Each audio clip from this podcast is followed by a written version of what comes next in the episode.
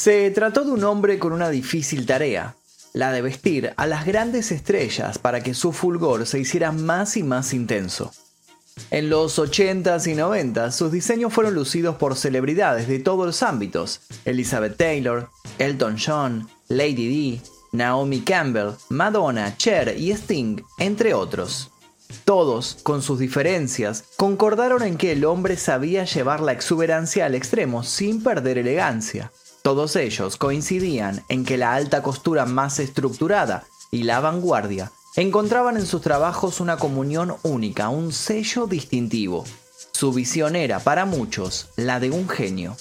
Llegó a convertirse en uno de los sujetos más poderosos y reconocidos del mundo de la moda, aunque también incursionó con éxito en la perfumería y el diseño de mobiliario. Usó la crítica que levantaba su marca para su conveniencia y cuestionó el buen gusto con eventos masivos, convirtiendo la pasarela en un show mediático gracias a la creación del concepto de supermodelos.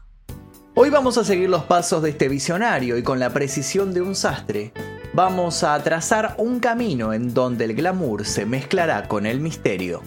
Un camino rodeado de bruma y rumores de mafia.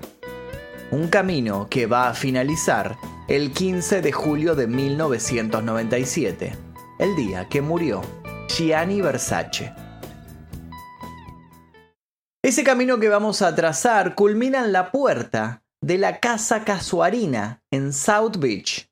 La mansión era, por ese entonces, casi tan famosa como su dueño.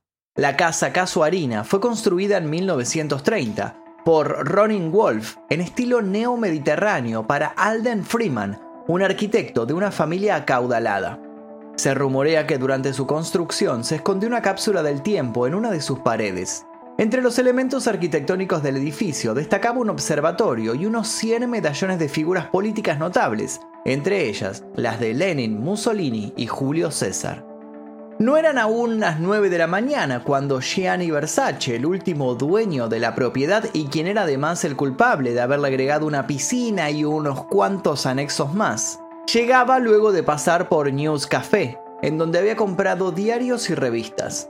Iba como siempre perdido en sus proyectos cuando fue abordado por su asesino.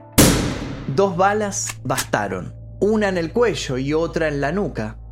Un terrible combo que derivaría en una muerte inmediata. Los estruendos atrajeron a Antonio D'Amico, de 38 años, su amante desde 1982. D'Amico abrazó el cuerpo sin vida y lo acunó mientras la ciudad se terminaba de despertar con el grito de las sirenas que se acercaban a toda velocidad. Pronto habría en el lugar patrulleros, ambulancias y muchos, muchísimos medios de comunicación. A sus 50 años, Gianni Versace estaba muerto, dejando huérfana a una empresa que en ese momento valía 1.400 millones de dólares. El hombre que lo mató vestía zapatillas, short, una gorra con visera y tenía una mochila al hombro. Se fue caminando sin ningún apuro por Ocean Drive. Descubrirían luego que se trataba de un asesino en serie que venían persiguiendo infructuosamente desde hacía muchísimo tiempo. Pero no nos adelantemos. Giovanni Maria Versace nació el 2 de diciembre de 1946 en Reggio Calabria, en el sur de Italia. Su madre, Francesca, diseñaba vestidos y tenía un negocio de costura que sería el primer laboratorio para un inquieto Gianni, que rápido se convirtió en aprendiz, ayudando a su progenitora con los hilos, las telas y las agujas. Con una ambición a la altura de sus tempranos conocimientos, a los 26 años, Gianni se mudó a Milán para terminar de reforzar su sabiduría en lo que a moda refería. Estudió y rápido logró sobresalir entre sus pares, convirtiéndose en el diseñador de biblos. Al ver el entusiasmo y la innegable habilidad del joven, rápido lo puso la empresa a trabajar en una línea juvenil.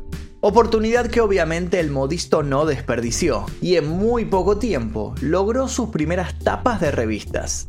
Su buen gusto, su ojo crítico y la impronta contestataria de sus prendas llamó la atención de una familia que hacía bastante tiempo venía invirtiendo en el mundo de la moda. La familia Girombelli. Con este nuevo aval, Gianni redobló las apuestas, estableció su propia compañía en 1978 y presentó, sin perder tiempo, su primera colección para mujeres con un éxito arrollador. Las ofertas le siguieron llegando y quien ya perfilaba como empresario, dado que su capacidad para los números igualaba su sensibilidad artística, abrió su propia tienda en el centro neurálgico de la moda. Su modo de concebir la extravagancia y la sensualidad lo siguieron alzando en una carrera meteórica.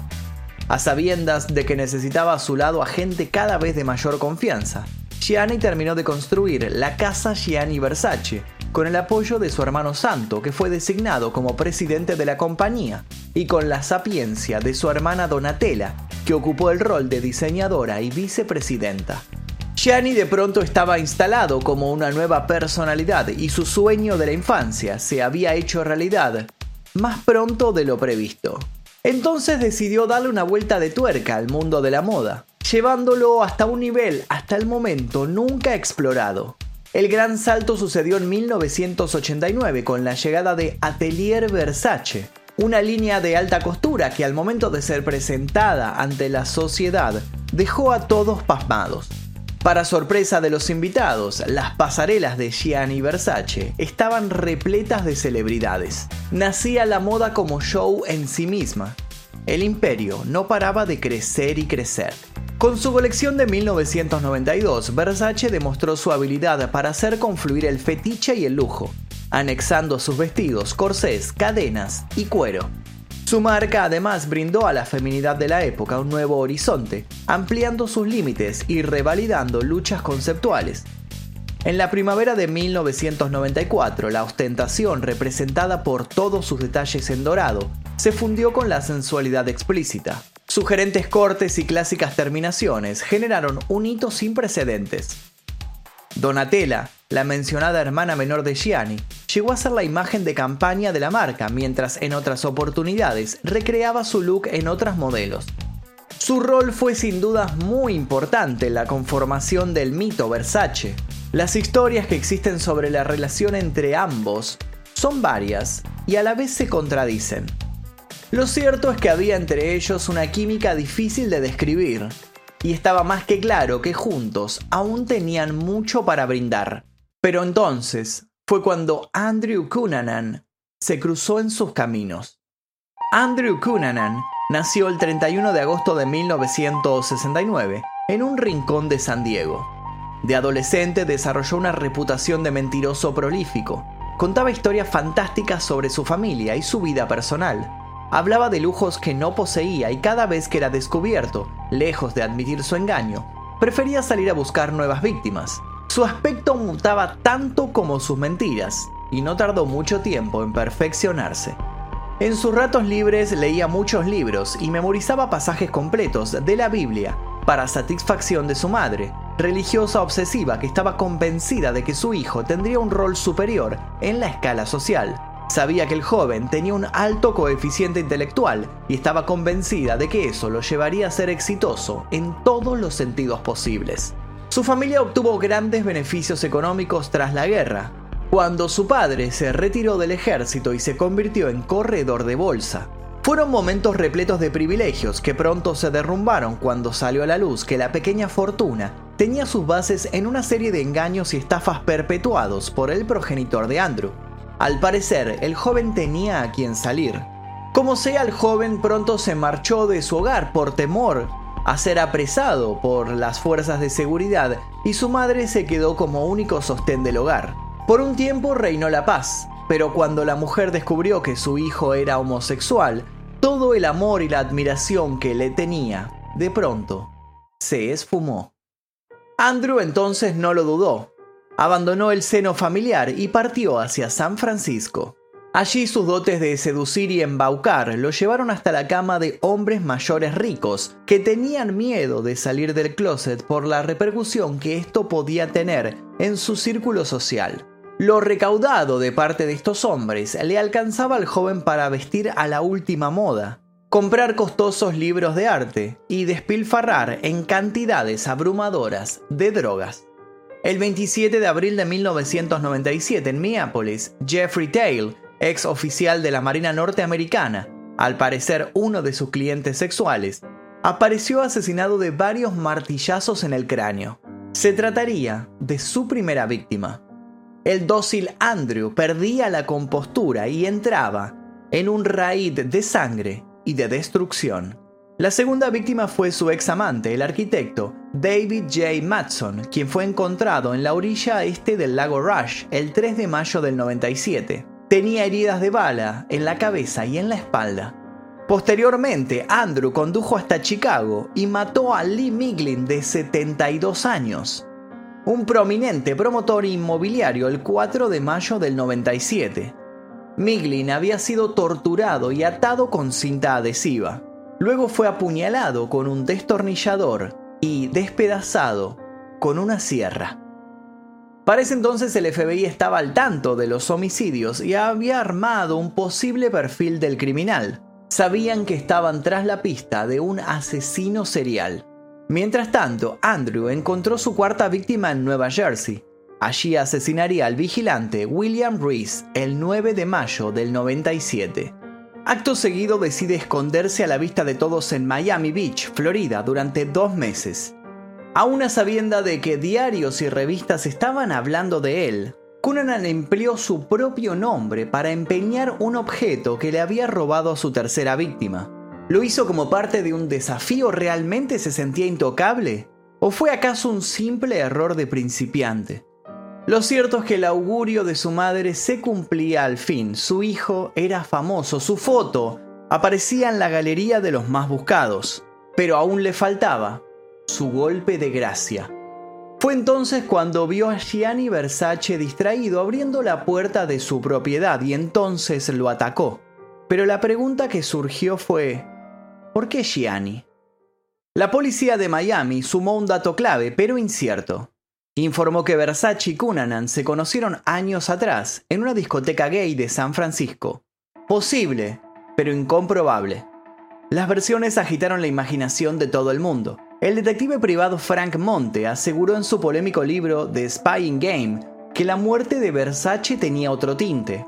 Según él, Johnny Gatto, amigo íntimo del marido de Donatella, exigió a la familia Versace 5 millones de dólares para no publicar documentos que probarían la relación de Gianni con la mafia. Según estos papeles, Gianni usaba su red internacional de boutiques para lavar dinero negro originado en el crimen organizado. Johnny Gatto moriría aplastado por un autobús en el centro de Milán en 1996. Está de más decir que las condiciones de su muerte fueron muy sospechosas. La familia Versace interpuso una demanda al escritor y consiguieron parar la publicación del libro. A su vez, la justicia condenó al investigador a pagar 600.000 euros por difamación. La deuda fue saldada, pero el investigador siguió sosteniendo su versión de los hechos. Años más tarde, Giuseppe Di Bella, un mafioso arrepentido, escribió un libro en el que aseguraba que Gianni Versace había sido asesinado para saldar las deudas pendientes que contrajo con los padrinos de la mafia calabresa. Estas declaraciones fueron confirmadas más tarde por Filippo Barreca, otro arrepentido de la organización criminal y colaborador de la justicia. Barreca afirmó que el diseñador mantenía una relación estrecha con dos importantes capos, uno de los cuales era Franco Toto Trovato, acusado de dirigir una red que extorsionaba a empresarios y era clave en el tráfico de armas y drogas. Por un tiempo la justicia puso el ojo sobre la familia Versace, pero no sería la primera vez. En 1992, la Fiscalía de Milán requisó a la familia Versace un cuadro y varios bienes arqueológicos de la época greco-romana, de los que el creador no pudo justificar su propiedad. En el 96, la Policía Financiera Italiana descubrió numerosas irregularidades fiscales en las cuentas de la familia.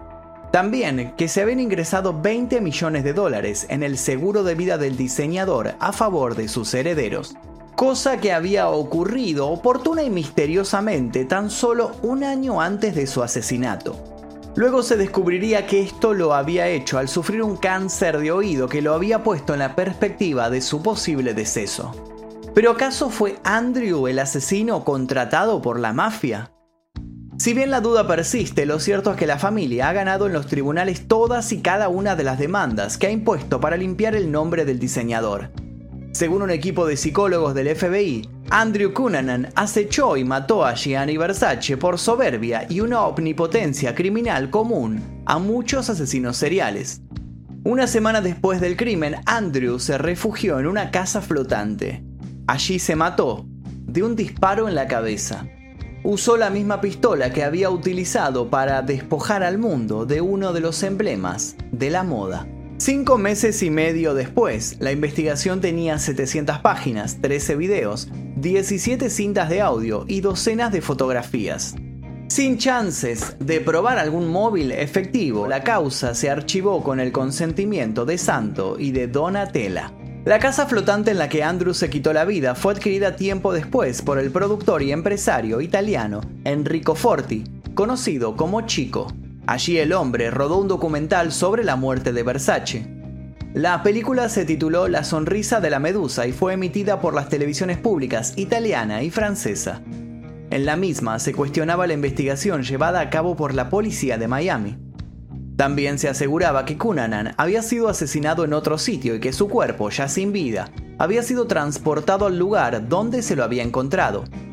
El documental, en definitiva, ponía al descubierto la corrupción existente dentro de la policía y las instituciones locales, que estaban muy preocupadas por cómo el suceso podría afectar al turismo y a la economía de cada ciudad. Cuando el asunto empezó a tomar relevancia en los medios, aproximadamente tres meses después de la emisión, Forti fue acusado del asesinato de Dale Pike, hijo de Anthony Pike, propietario del hotel Pike de Ibiza. A pesar de que no existían pruebas, Chico Forti fue condenado a cadena perpetua en una cárcel de Florida en el año 2000, aumentando más y más las dudas sobre el intrincado suceso. El funeral de Gianni Versace se llevó a cabo el 23 de julio, costó millones y al mismo concurrieron figuras de todo tipo. Luego del mismo, Antonio D'Amico, pareja oficial de Gianni, fue desplazado de toda herencia. En 1996, Gianni había nombrado heredera del 50% de todos sus bienes a Allegra Beck, la hija de Donatella, por entonces menor de edad, y su impresionante colección de arte, que incluía Picassos y Dalís, fue para su sobrino Daniel. No mencionó a Santo ni a Donatella, herederos forzosos. Tras el asesinato de su hermano, Donatella se sumió en el duelo e incluso cayó en un periodo de adicción. Finalmente, ya recuperada, ocuparía el puesto de directora creativa de la marca. En septiembre de 1997 se anunció que Santo Versace y Jorge Saud eran los nuevos dueños del colosal negocio. En 2004, año en que Alegra llegó a la mayoría de edad, se vio dueña de 500 millones de dólares. Antonio D'Amico, el amante expulsado, cayó en la red de una profunda depresión y luego de un intento de suicidio fallido o una accidental y casi fatal ingesta de fármacos, se mudó a una casa a orillas del lago Garda. El legado de Gianni Versace es enorme. En 1994, Elizabeth Harley desfiló por la alfombra roja de la cinta Cuatro bodas y un funeral, protagonizada por su entonces pareja, Hugh Grant, su atuendo, un sensual vestido con seguros dorados, causó conmoción y es conocido como el atuendo que lanzó su carrera.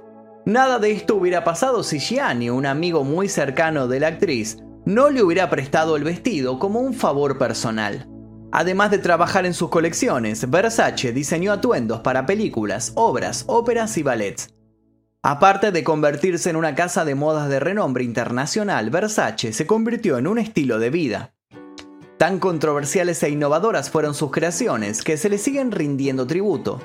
A su vez, tantas incertidumbres hay tras su deceso que él mismo fue retratado en la serie American Crime Story y en tantísimas otras ficciones.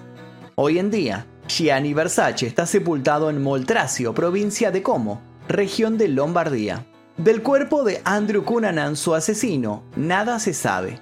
La mansión en la cual Gianni fue asesinado la parada en la que esta historia comenzó fue comprada en 2013 por 41.5 millones de dólares.